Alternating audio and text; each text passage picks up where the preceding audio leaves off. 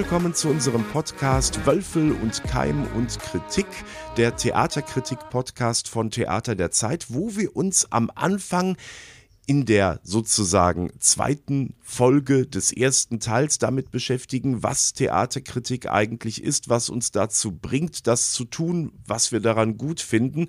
Und Lina hatte jetzt ja gerade einen historischen Verweis gemacht auf Herbert Ihring, auf Alfred Kerr, den sie nicht so gut leiden konnte, Ihring mehr. Und das ist aber, Lina, doch eine Zeit, wir sind jetzt ja so in den 20er, Anfang der 30er Jahre, wo Theaterkritik richtig was bedeutet hat, wo das in den Feuilletons eigentlich immer auf der Titelseite war und wo TheaterkritikerInnen, na damals gab es ja kaum Innen, ne? da gab es ja fast nur Männer, sowas wie Stars waren. Ich habe den Eindruck, ich bin jetzt ja schon so fast 35 Jahre dabei. Die Theaterkritik verliert immer mehr an Bedeutung, oder? Also wenn man sich so die Medien anguckt, dann definitiv. Oder vielleicht einfach auch, dass es mehr ein Spannungsfeld ist. Also weiß ich nicht, wenn man mal guckt, so 2021 hat Karin Bayer, die Intendantin vom Schauspielhaus in Hamburg, die Theaterkritik als Scheiße am Ärmel der Kunst bezeichnet. 2022 hat Amelie Deufelhardt, die Leiterin von Kampnagel, im Gespräch mit Matthias Linienthal gesagt, dass der Journalismus für ihre Häuser lange nicht mehr so wichtig ist.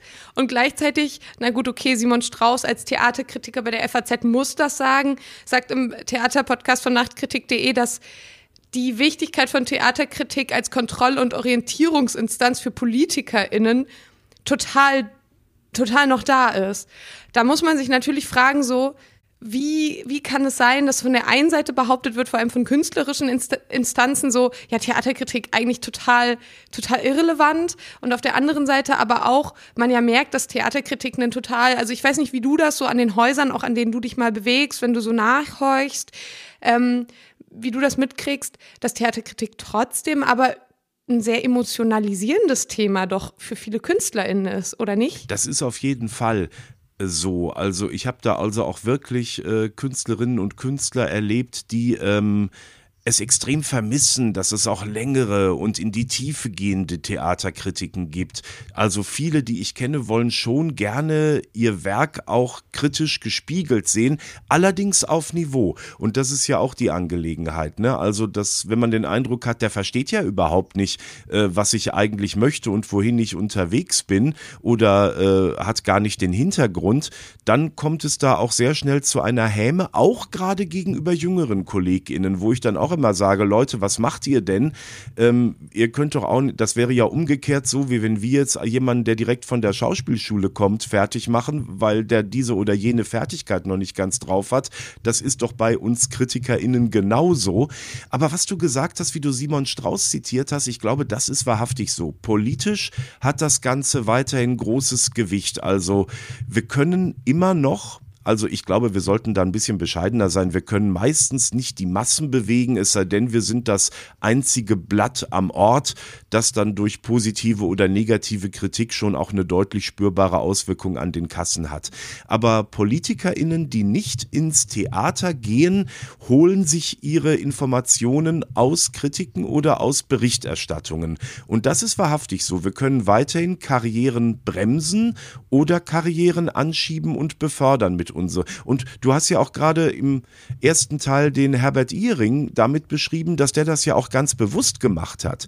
Ehrlich gesagt ist das eine Geschichte, die ich versuche aus meiner Arbeit völlig rauszuhalten. Ich will wirklich nur beschreiben und auch bewerten, was ich sehe am Abend, möchte aber nicht nur, weil ich ein paar Leute toll finde, nur an David Kahles mal als ein Beispiel, den ich lange schon begleite, wenn der mal was macht, was mir nicht so gut gefällt, dann schreibe ich das auch und ähm, habe da keine Lust, jemanden zu protegieren. Ich finde nicht, dass das meine Aufgabe ist, oder? Naja, was unsere Aufgabe ist, würde ich sagen, ist zu reflektieren, ähm, was die Öffentlichkeit, die wir halt haben, das habe ich ja im ersten Teil auch schon mal kurz angerissen, was so meine Kritikerinnenposition angeht oder meine Journalistinnenposition, dass die sich natürlich auch über einen Umweg dann doch wieder auf die Künstlerinnen auswirkt. Also selbst wenn wir jetzt davon ausgehen, dass unsere Kritiken oder unsere Texte keinen direkten ästhetischen oder programmatischen Einfluss auf Künstlerinnen, auf Ästhetiken oder auf Häuser haben, über diesen Umweg der Öffentlichkeit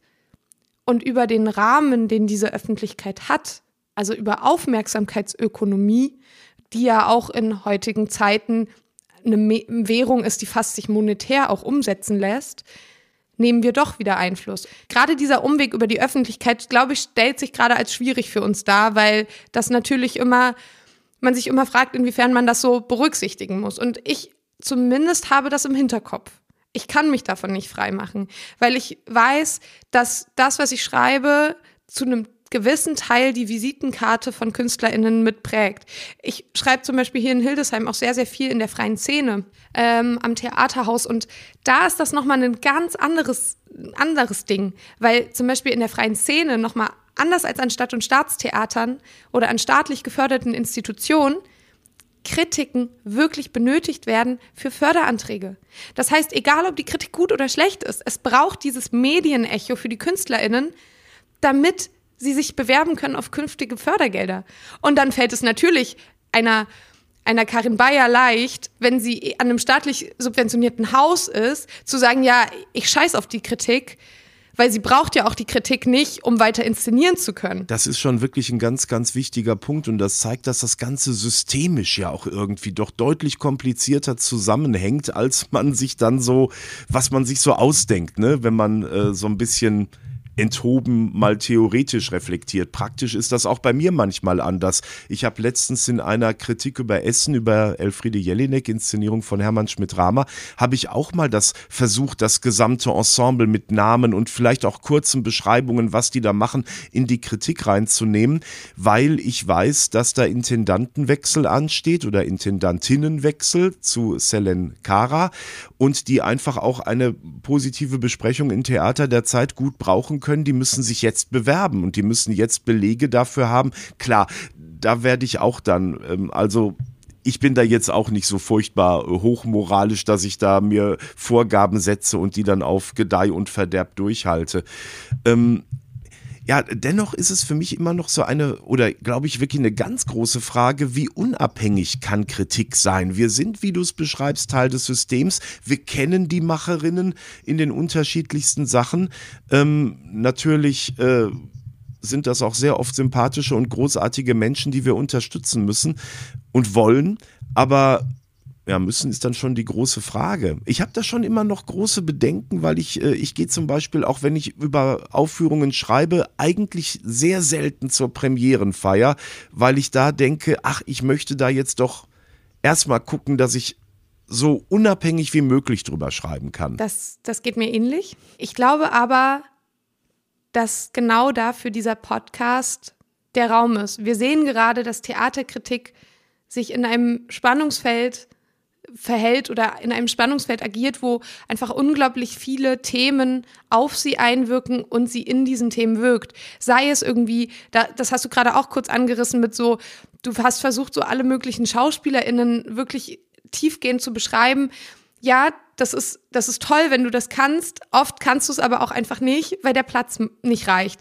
Wir haben Prekarisierungstendenzen auch im Journalismus und vor allem im Kulturjournalismus. Die Seitenzahlen werden immer weniger. Viele Kulturredaktionen fallen komplett weg. Es gibt in ganz oft werden ja Zeitungsverlage zusammengelegt und dann erscheint ein Kulturteil einfach nur mit einem anderen Foto in jeder dieser einzelnen Zeitungen ähm, wo sich eigentlich gefühlt nur noch der, Stand, äh, der Lokalteil unterscheidet. Wir haben super viele Diskurse, die auch auf die Theaterkritik oder auf die Kritik wirken einfach. Ähm, Fragen von eben Nähe und Distanz, Frage von Subjektivität und Objektivität, wenn man denn glaubt, dass es das in der Kritik wirklich gibt. Fragen von Besetzungen, Fragen von Diskriminierungsstrukturen und Machtstrukturen, die auch natürlich wieder im Journalismus nochmal eine zweite Metaebene auch oft wieder gewinnen. Und das ist auch der Anlass dieses Podcastes, dass wir hier die Möglichkeit haben, auf diese einzelnen Felder, die versuchen systemisch zu beleuchten, mit Gästen zusammen zu durchdringen und ähm, vielleicht am Ende eine bessere Antwort darauf finden, was kann Theaterkritik, was soll Theaterkritik und wo ist der Platz von Theaterkritik aktuell in der Presse und in der Kulturlandschaft. Ja, damit hast du ja schon großartig beschrieben, was jetzt in den nächsten Folgen alles passieren wird. Eine Sache muss ich noch ganz kurz, das tiefgehend beschreiben von Schauspielerinnen und Schauspielern, das kann man in einer Kritik, glaube ich, wirklich nicht leisten. Also ich bin ja froh, wenn ich schon einen Satz äh, reinkriege, ähm, indem ich ein bisschen mehr schreibe. Also gerade äh, Schauspielerinnen und Schauspieler äh, machen sich ja auch manchmal drüber lustig, wenn dann ihr Name äh, oder der Rollenname da steht und dann in Klammern intensiv Hanno Schnuppdiwupp oder so etwas. Ne? Also dass man da nur so diese platten Begriffe findet. Und das möchte ich nebenher jetzt auch mal, äh, denn dieser Podcast steht ja auch im Zusammenhang, dass es jetzt ein starkes Online-Angebot von Theater der Zeit gibt, auch mit tagesaktuellen Kritiken, die ja von dir und der Kollegin Natalie Nathalie Eckstein betrieben werden. Und das ist eine Sache, die ich gerade sehr, sehr positiv erlebt habe. Ich bin ja nun schon so ein alter Sack, dass viele Texte von mir auch mal einfach durchgewunken werden. Und du quälst mich da immer mal so ein bisschen, gerade bei den Sätzen, die ich über Schauspieler schreibe und innen, weil ähm, du dann eben auch sagst, ach, das ist zu platt, beschreib doch genauer, sag doch, was die wirklich macht. Und ich glaube, so etwas brauchen wir da auch wirklich drin. Aber ähm, das nur noch als äh, kleine Randbemerkung. Wichtig ist, was du gerade gesagt hast. Wir wollen uns hier weiter mit diesem Podcast über Theaterkritik unterhalten und damit natürlich auch über das Theater, das wir spiegeln. Und äh, haben jetzt, glaube ich, einiges schon angerissen in diesem Gespräch, was es dann in den nächsten Monaten alles geben wird. Nächstes Mal haben wir unsere ersten Gäste, ne? Das ist absolut richtig. Wir wollen nämlich über Theaterkritik und Besetzung sprechen mit zwei wunder wundervollen Schauspielerinnen aus deinem Raum, Stefan. Vom Schauspielhaus Bochum. Die eine hat schon fest zugesagt, das ist Mercy Dorcas Otieno. Den anderen Namen, den können wir jetzt noch als Geheimnis bewahren, weil äh, ähm, da muss ich sie noch fragen, ob sie wirklich mitmacht, aber ich glaube, sie tut's. Und dann freue ich mich unglaublich darauf, dich wieder zu sprechen und hoffe natürlich, dass Sie, liebe Zuhörerinnen und Zuhörer, wieder dabei sind, dass wir das Interesse ähm, wecken konnten. Stefan Keim hat das letztes äh, Mal schon gesagt. Wenn Sie Anregungen haben, auch was zum Beispiel Inputs, was zum Beispiel Gäste angeht, was Themen angeht, was Diskursbereiche angeht, schreiben Sie es gerne in die Kommentare unter den gängigen ähm, Plattformen auf Instagram, auf Facebook. Melden Sie sich per E-Mail, wenn Sie gerne per E-Mail ähm, kommunizieren oder schreiben Sie einen Brief. Wir lesen auch gerne mal wieder Briefe. Und wir hören uns dann nächsten Monat.